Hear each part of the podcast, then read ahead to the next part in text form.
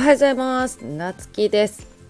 今日は隙間時間を上手に使おうっていうお話をねしていこうと思います。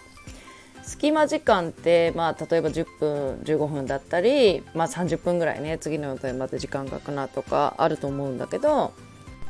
その時間をねどう使うかっていうのがすごい重要だなってうちはやっぱり思ってて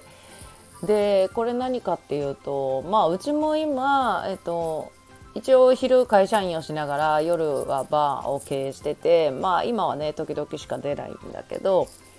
でまあ電子書籍まあねあのオンラインビジネスのプロデュースをしててまあ自分でも電子書籍の出版をしているっていう形でやってるんだけどじゃあそれをねなんか全部やろうと思ったらやっぱり時間をね上手につかまんとできんくてまあうちは昔からその何個もね3つとか4つ仕事を掛け持ちするっていうことも結構やってたんでまあ自分もね時間の使い方っていうのはまあ昔から結構効率よく使うっていうのをねあのやってたんだけど今なんかだったらあの10分とかあったらまあその10分の間に例えば読書するとか次のねなんかまあうち常に読んでる本も何冊もあるんでまあその時に本を読んでインプットするだとかまあ書籍書いてるんでその書籍のをまあ10分でいきなり書くっていうのはねなかなか難しいけどまあその書籍の案常に考えてるね頭の中にあるものをまあメモしていってまとめるだとかまあそれって10分しかないからとか30分しかないからっって感じで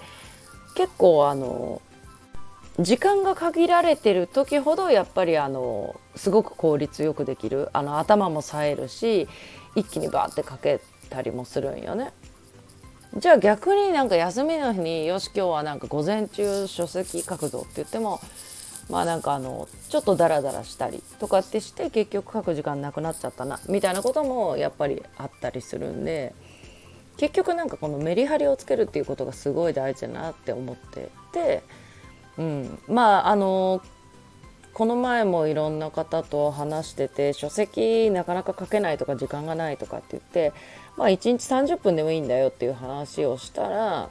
じゃあちょっとネットフリックス見るのやめて書こうかなとか、うん、絶対そういう時間ってあると思うよねみんな。でうちももちろん休憩の時間は取ってるしまあ最近だったらその自分が書籍書くでまあ休憩の時間に動画とか、まあ、あの耳で聞くね音声だとかであのインプットしてる。まあそれを自分では休憩と呼んでいるんだけどね。でまあネットフリックスとか、まあ、そういう何かを見る時はもう寝る時のなんかシーンとしてたらねうちあんまり寝れない人なんで。まあ寝る時に流す程度っていう感じなんよね。